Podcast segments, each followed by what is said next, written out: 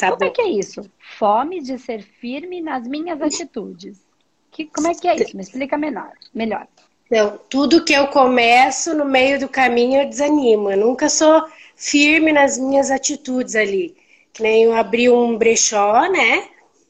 Na pandemia abri um brechó e abri um salãozinho pequenininho. Daí no começo estava mil maravilha.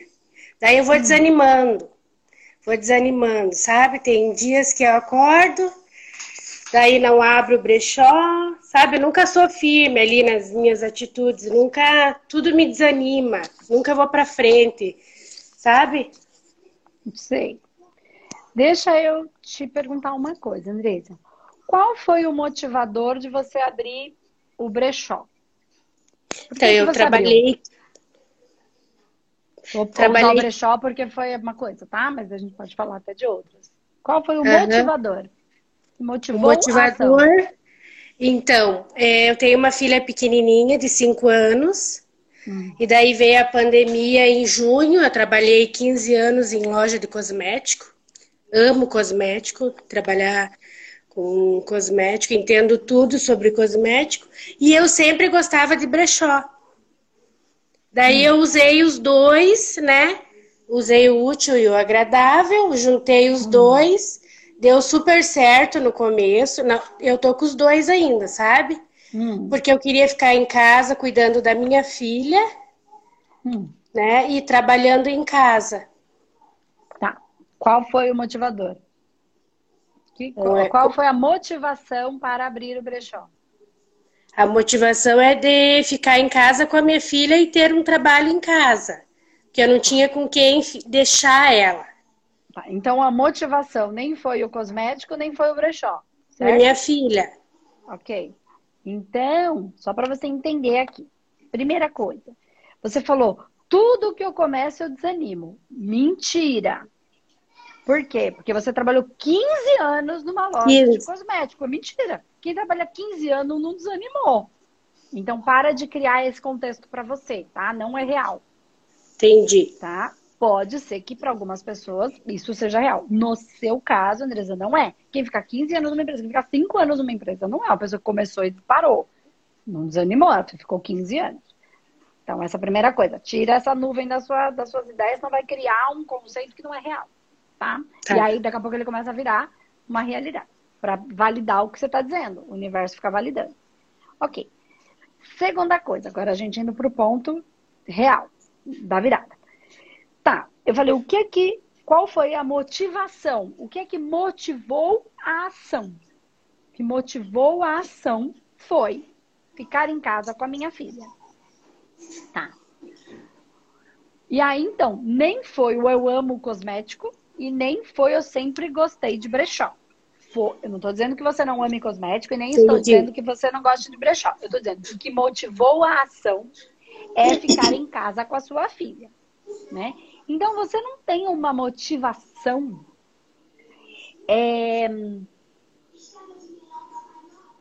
só para com o cosmético, nem para com o brechó.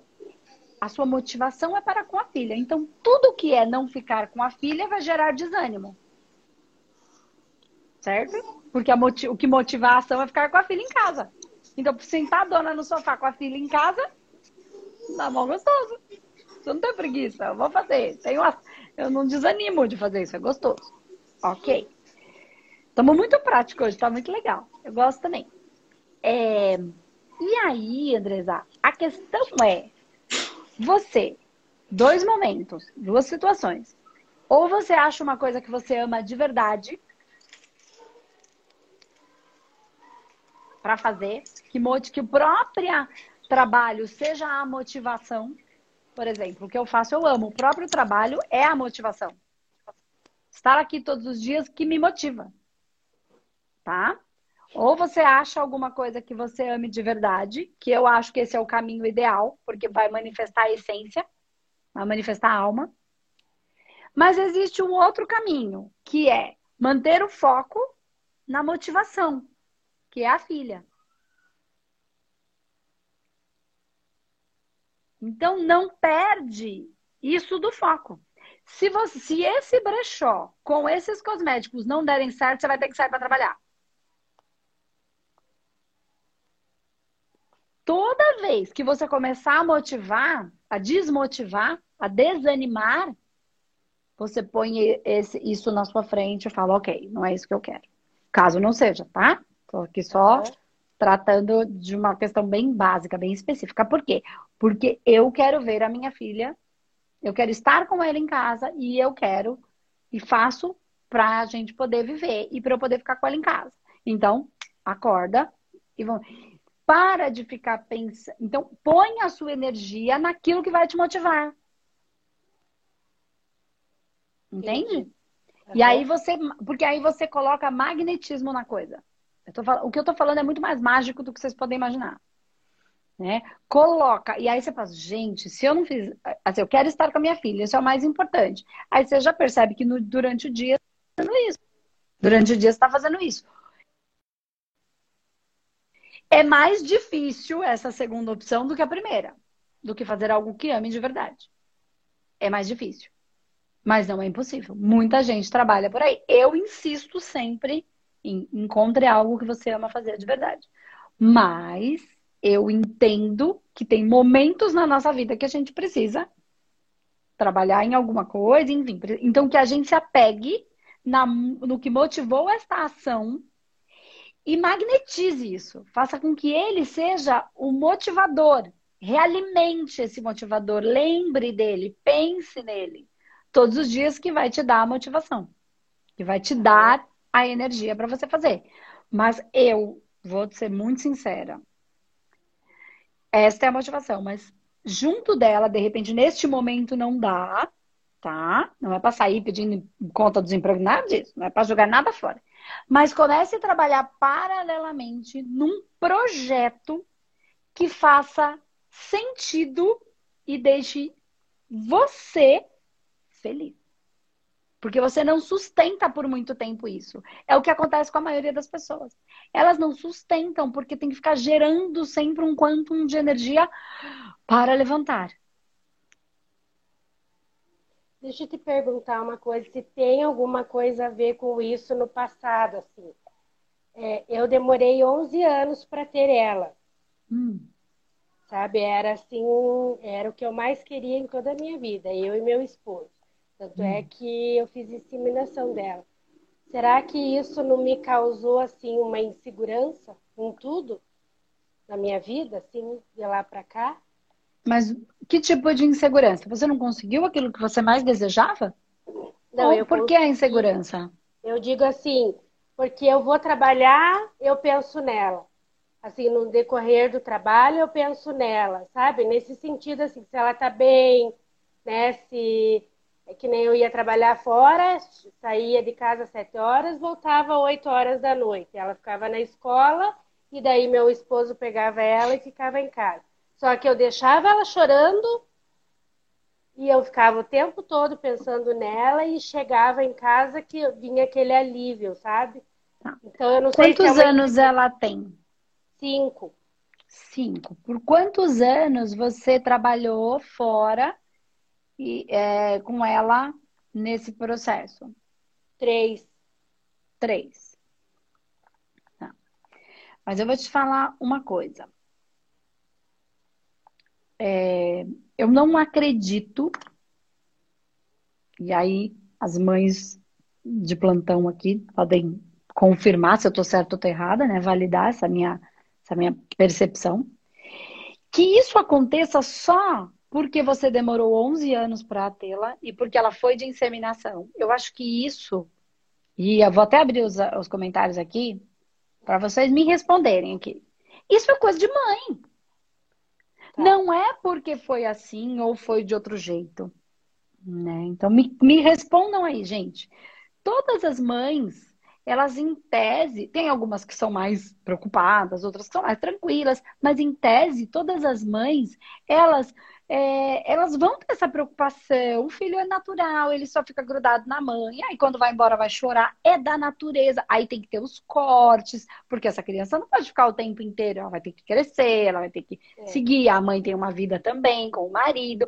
É da natureza do processo de crescimento e do processo de ser mãe. Não é algo particular seu por conta de determinada situação. Porque assim, ó, vamos imaginar um filho pode ter dez filhos. Um filho não substitui o outro. Fala para mim aí, mães. Um filho é. não substitui o outro. Então vamos imaginar que você não tivesse demorado 11 anos para ter a filha.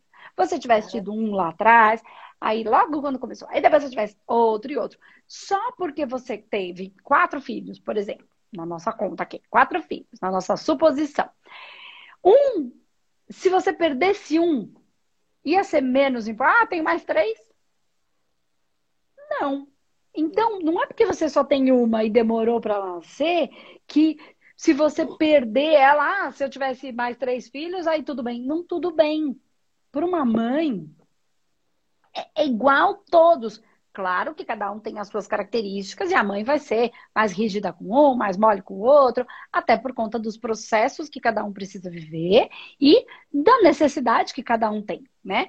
Mas vai ter, mas não vai ser mais ou menos importante. Não é porque tem quatro perder um tá tudo bem.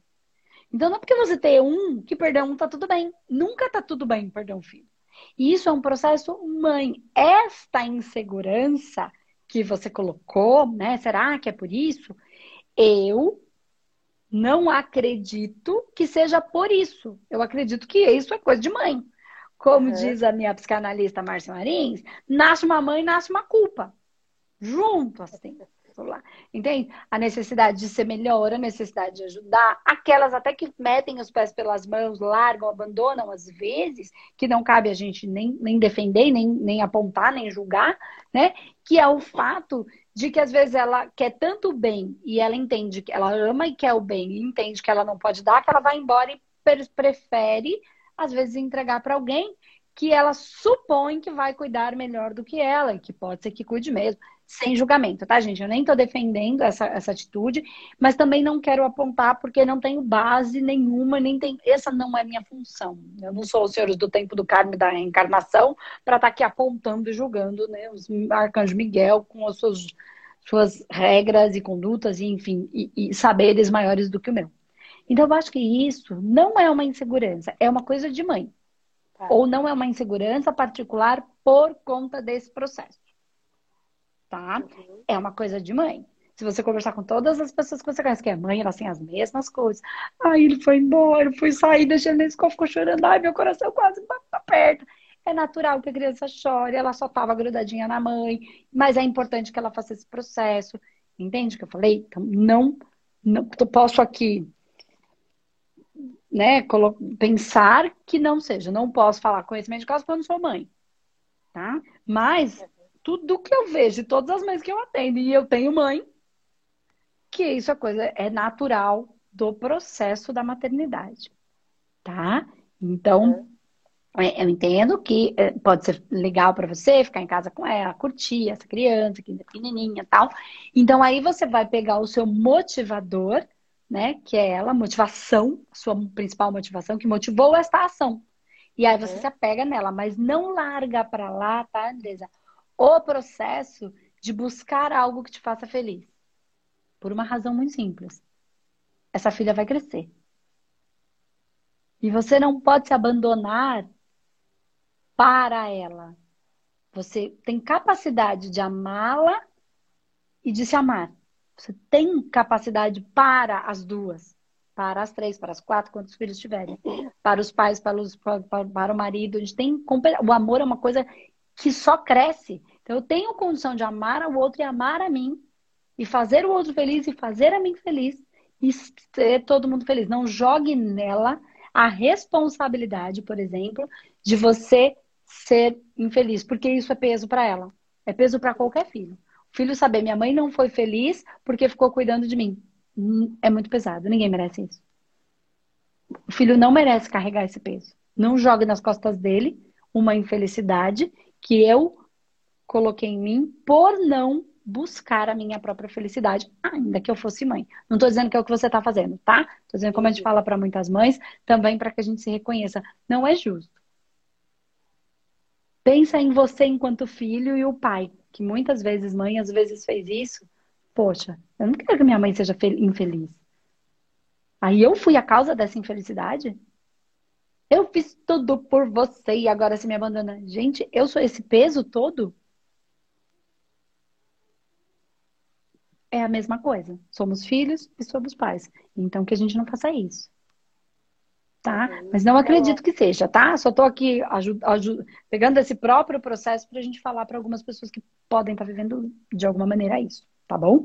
Mas eu acredito que isso, é, essa insegurança é coisa de mãe e que faz parte desse processo né, da maternidade que você vive. Mas então, tira da sua cabeça que você, tudo que você começa, você não continua porque você desanima, porque uma pessoa que trabalhou 15 anos no lugar não desanima por qualquer coisa, né? Tira, não, não constrói isso não, não é real na sua vida, tá? É. E pensa nesse motiva nessa motivação. Quando você tiver com vontade, pensa na motivação, mas não abandona o buscar algo que te faça feliz por te fazer feliz, não só para ela, quando você buscar algo que te faz feliz, você vai fazer e vai gerar o recurso para ela também. Uhum. Mesmo que seja em casa, encontre alguma coisa que vai te trazer essa, essa realização do seu serviço. Tá bom? Tá bom. Ajudou? Muito. Que bom. Então se apegue nessa motivação aí para você seguir por esse período, pelo menos de pandemia, enquanto as coisas estão como estão. Tá bom? Tá bom.